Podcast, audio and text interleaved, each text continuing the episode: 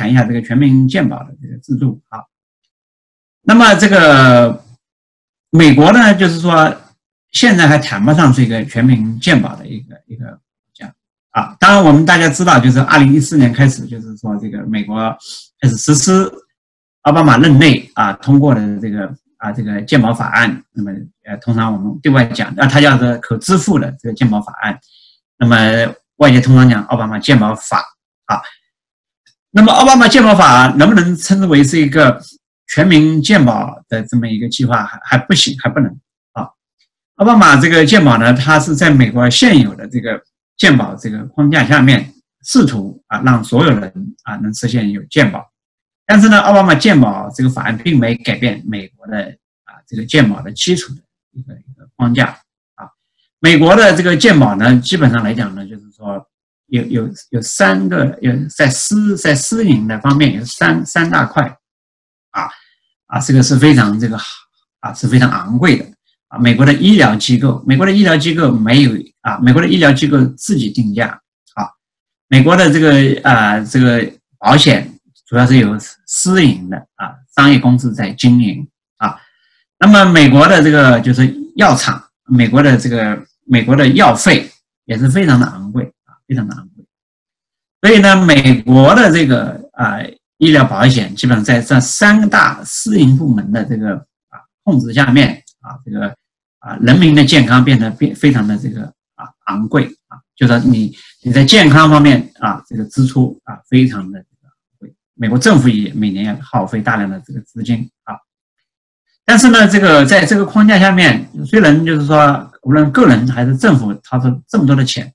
但是美国人就是享有的这个健康服务。在便利性方面，在品质上面并不是很好，并不是。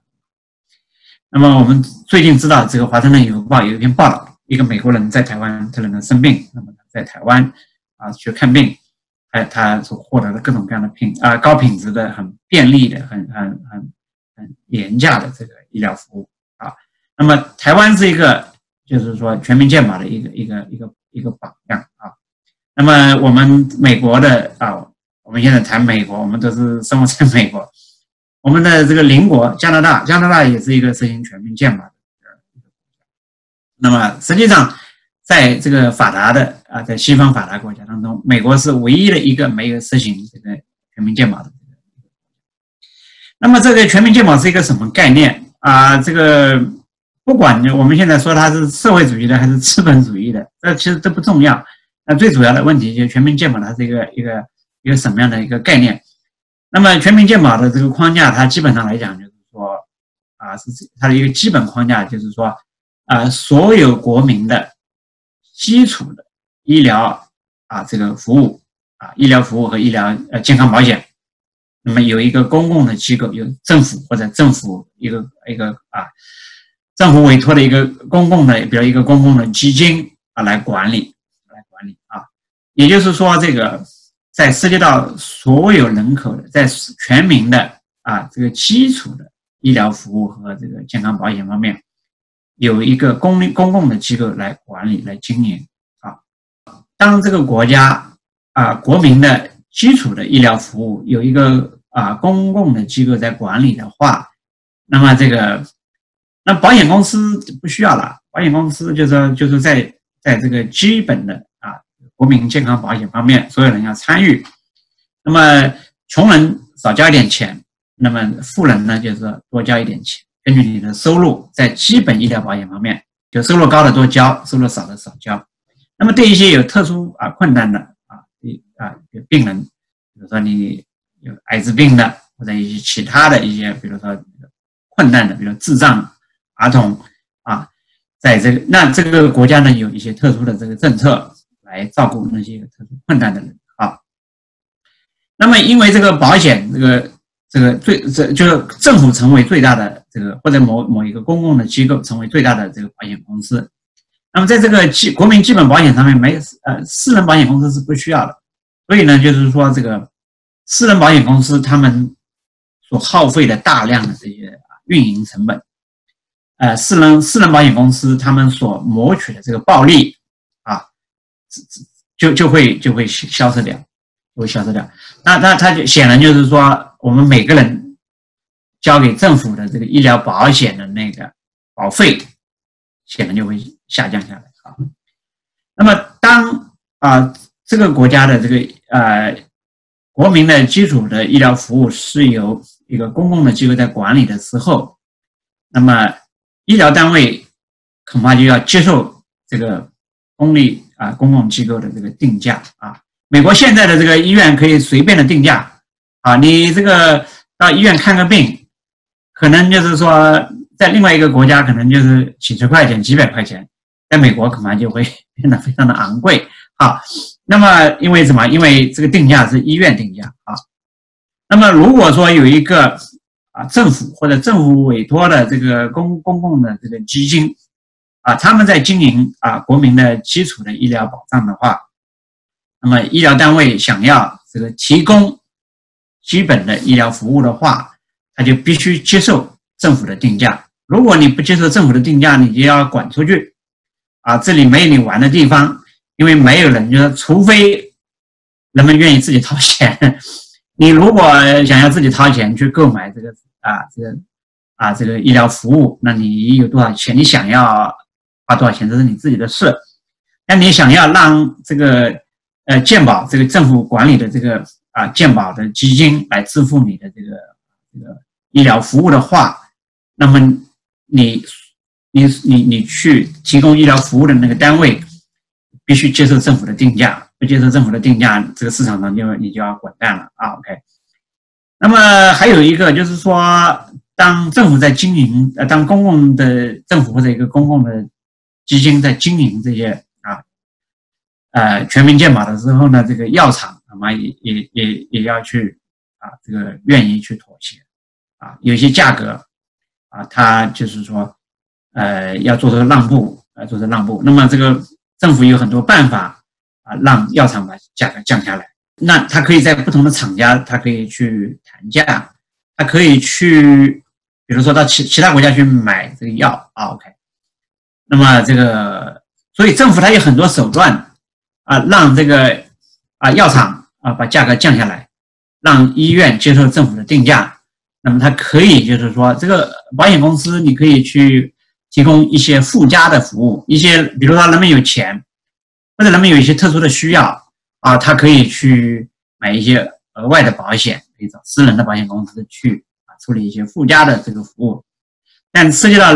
啊这个人民的这个基本健康的啊日常啊这个医疗服务的，那么这些东西呢，就是说啊这个保险公司呢，就是说私人保险公司就要退场了。要退出去了。全民健保最担心的一个问题，全民健保啊会不会呃支付不起啊？会不会让美国破产？那么实际上我们刚才讲了，就是说，当保险公司的这些运营经费，当保险公司的暴利从这个市场上就是销售之后，当医院接受政府定价之后，当政府可以跟药厂去谈价钱的时候，那么全民健保它会节省大量的这个。啊，这个医疗的这个费用啊，我们个人支出的费用啊，这个包括啊，对。那么，所以呢，就是说这个，所以有一些对全民健保的这些啊，一些一些这个批评啊，这个显然就是包括他这个成本上面的这个怀疑，恐怕是站不住脚，站不住脚。啊，全民健保，有的人给他贴上一个标签，说他是社会主义的。啊那不管你贴把全民健保说成是社会主义的还是资本主义的，那我们知道，在世界上面啊，这个很多国家，那么我们称之为资本主义的国家，都在都在就是实行某种啊社会化的医疗保障制度啊，这这是一个就是说这是一个成本啊产出比较合理的一个医疗计划。对，你刚才谈到了全民健保啊。全民健保呢？这个从你刚才所啊叙说的来说，应该说啊，可以让保险公司放弃它的高额利润，啊，药厂、医院这样呢，让整体的医疗费用下降，是有利于整个老百姓的。但是呢，我们啊也看到了，比如说我们经历过社会主义国家，呃，经历过中，就带来一个问题，就像国有企业一样。啊，如果说我们的政府去管理所有的，它就会形成腐败和低调。这个问题怎么解决呢？啊，在台湾呢，一个就是说，台湾实行的是全民健保，啊，这个每个人在他的基本的医疗服务方面，每个人每第一个每个人强制性的要参加这个全民健保，第二个呢，每个人就是根据你的这个收入来交保费，啊，对，然后呢，这个当然台湾最近几年就是说前几年就吵得最凶的一个事情，就是要不要给大陆的学生啊，让因为。呃，台湾的很多学校呢开放啊，接受大陆的学生在那读本科生、读研究生。那么一方面是两岸交流的需要，另另外一个方面呢，就是说这个台湾的大学啊，这个呃，招不满学生啊。台湾蒋经国时期呢，建立了很多的大学，那台湾人口的这个啊，这个人口出生率在下降，所以呢，这个大学啊，这个招不满。所以呢，从大陆招一些学生，对大学能够就是支持它的经济啊，在运营很重要。那么陆生在大陆的学生在台湾念书，他就有一个医疗保险的问题，有一些这个问题呢，就是也和台湾的这个政治有关系。那么这个统独的立场也会影响到这个这个议题啊啊，就是反对给陆生啊上健保的呢，这个一个很重要的理由就是说这个。啊，他这个是不是要要要这个这么多的学生，是不是要我们的这个健保是不是够够用啊？每个人要缴保费，那你建了一个一个基金，那么这个基金还是还是有这个，它它是它是它是有有有盈余的，它是有盈余，它是它这个基金的这个呃还在那里，它并没有说这个啊，并没有说这个这个。全民健保，政府要每年要掏多少钱去贴补它啊？它不是这样的一个概念，不是这样的一个概念。它的基本的运营是靠保费在运营啊，都靠保费在运。当然，就是说基金的这个基数是不是有些投资、有些利润，这个可能会有。但是它基本上来讲，就是这个基金它还在用它自己的这个啊这个参保人啊这个保费在运营，而且它的基金总量还在那里，还还使得这个系统运营的很正常。呃，我这个我讲一下我个人的这个经历啊，就是说我们在我在加拿大生活了一年啊，在加拿大生活了一年。那我们就是呃刚到加拿大的时候啊，我太太这个怀孕，然后呢这个就我们就很紧张，这个妇科呀这些一系列的这些服务啊，这个就很有一点这个不知道怎么办啊，这个那就是能够。就是说，因为一开始刚去的时候，你还没有还没有上健保，因为我的那个学校是我在加拿大的这个英属哥伦比亚大学这个做访问学者啊，这个一年，那么这个我的那个开我是八月初到的，那我的那个学校开学呢是这个八月底啊，那么到了那之后呢，就是说啊，就说你有保险可能还要有点时间哈。呃，但我们一家三口人，我们一个月就交了一百三十多块钱保险啊。这个根据你的家庭情况、你的收入情况，那么因为我在大学里面有一个身份啊，大学的这个客座的这个研究人员，所以的话呢，我们是可以上健保的。那么一家三口人一个月交一百三十多块钱，然后呢，呃，我们在那里住了一年，我们从来没有过因为对于健康服务有有有。因为从来没有害怕生病过啊，OK，呃，所以呢，就是人的人的精神的啊，跟健康有关的精神的这个啊紧张基本上很少很少。然后呢，这个我们住的地方就是说四面八方的，你就是你只要生病了啊，也需要看医生，感冒了或者什么健康的情况，你去看医生，基本上走个十五分钟、二十分钟。就会有一个诊所啊，你可以提前预约，你也可以直接走进去。然后呢，就是说这个医生也都很专业，都很专业，医生也不会说滥用这个医疗服务。那我印象当中就是说我在加拿大看过几次医生，从来没给我开过药，从来没给我开过药啊。呃，做过一次，仅只做过一次这个呃化验，呃，我自己提出来的，要不要做一个啊这个化验？他就医生给我做了一个化验。那这个，我太太她那个就是后来呢，就是了解了他们当地有一个针对孕妇的一个计划，就是他在不同的街区，把这个孕妇呢，这个参加接受参加他们那个服务的这孕妇组织起来，十个人一组啊，每每两个星期呢，大家有个聚会，交流一下这个啊这个